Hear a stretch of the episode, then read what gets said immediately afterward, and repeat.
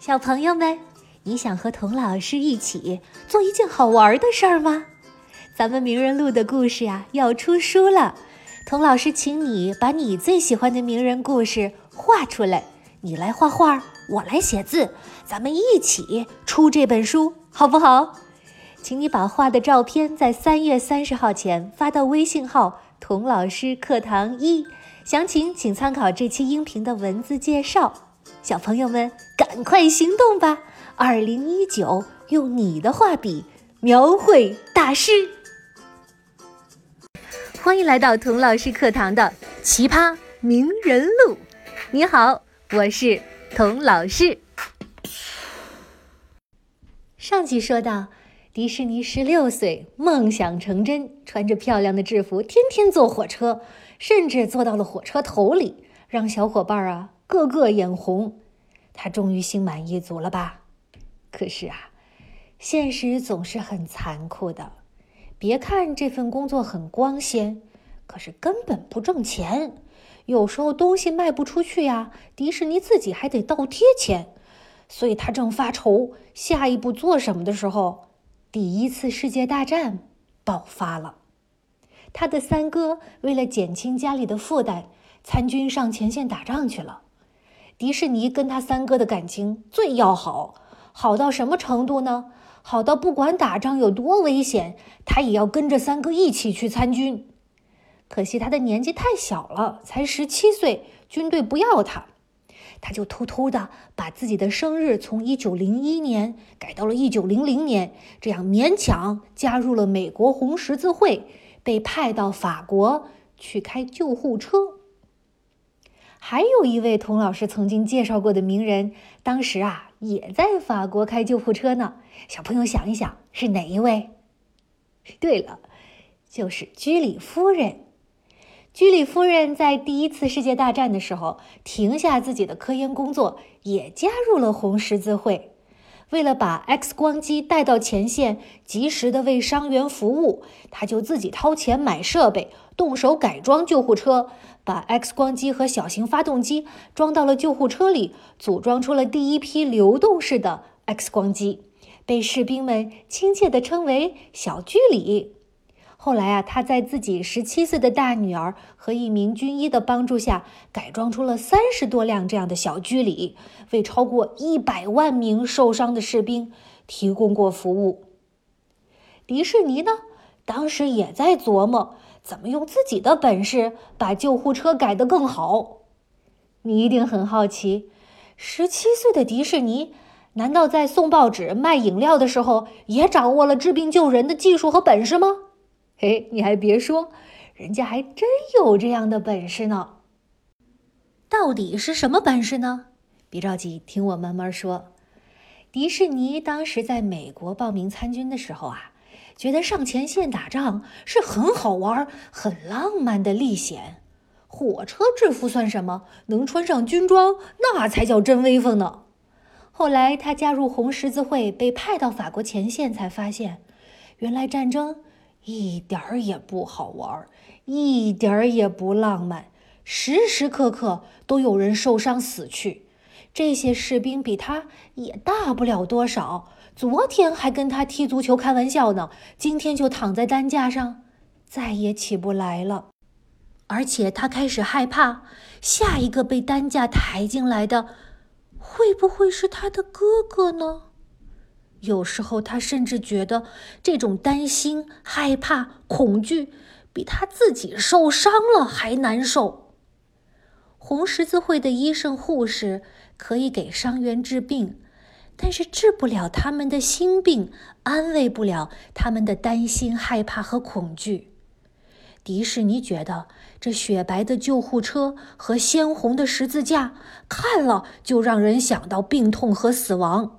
士兵们的身体受伤了，本来就不高兴了，心里再想着难过的事儿，不就更惨了吗？我能做点什么，让他们稍微好受一点呢？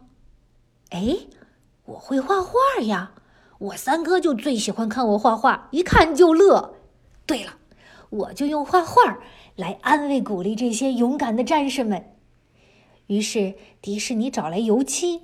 在救护车上画卡通宣传画，为士兵们鼓劲儿，把自己的士兵啊画得帅帅的，充满了胜利的朝气；把敌人呢画得丑丑的，缩头缩脑，像一群老鼠。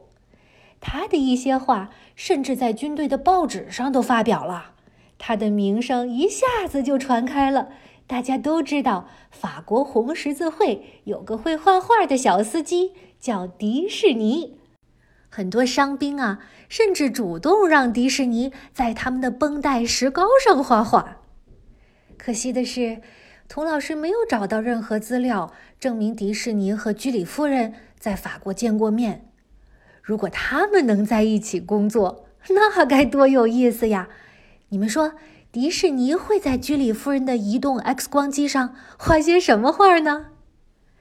虽然没有碰到居里夫人，但是法国的这段经历却像一架超级强大的 X 光机，照进了迪士尼的心里，让他第一次清晰的看到了自己的，不是骨头哈，而是人生方向。是什么样的 X 光机有这样神奇的功能呀？哎，你还记得吗？在参加红十字会之前，迪士尼压根儿不知道自己下一步能干什么。他只知道，首先，他再也不想回去送报纸了，太辛苦了。其次呢，在火车上工作也不现实了，靠卖汽水盒饭很难挣钱。去当火车工程师吧，他自己受的教育又不够，也行不通。有的小朋友可能要帮着出主意了。我爸爸妈妈说了，知识改变命运。迪士尼才十七岁，他为什么不回去读大学呢？嘿，我想啊，迪士尼可能压根儿没考虑过这个选项。不是他不想，而是他家没钱供他读书呀。不但没钱供他，还眼巴巴的希望他能早点挣钱养家呢。所以啊。小朋友可以什么都不管，专心的上学读书，是件多么幸运的事儿呢！一定要好好珍惜哦。好，这些能看到的路都被堵上了。迪士尼觉得自己的人生啊，好像钻进了一团迷雾里，晕陶陶的，看不到方向。但是，当他误打误撞来到法国开救护车之后，仿佛一束光照了进来。驱散了迷雾，迪士尼的心里也为之一亮。我终于知道我要做什么了。我给你们分析分析。首先，我从小就喜欢画画，这就不用说了吧。其次，我画的还不赖。哎，不是我吹牛。如果我的画医生愿意出钱买，哎，你别笑，你别笑，五毛钱也是钱嘛。如果我的画天南海北的士兵都喜欢看，如果我的画能登上报纸，说明嘿，我也挺是这块料的，是不是？最后也是最重要的，我相信这个世界上不止退休医生和伤兵喜欢我的画，只要我能够找到足够的人愿意为我的画买单，我不就是这世界上最幸福的人了吗？迪士尼的如意算盘打成了吗？他从法国回到美国之后，真的过上了靠画画养活自己的幸福日子了吗？这中间又有什么故事呢？我们下一集再接着说。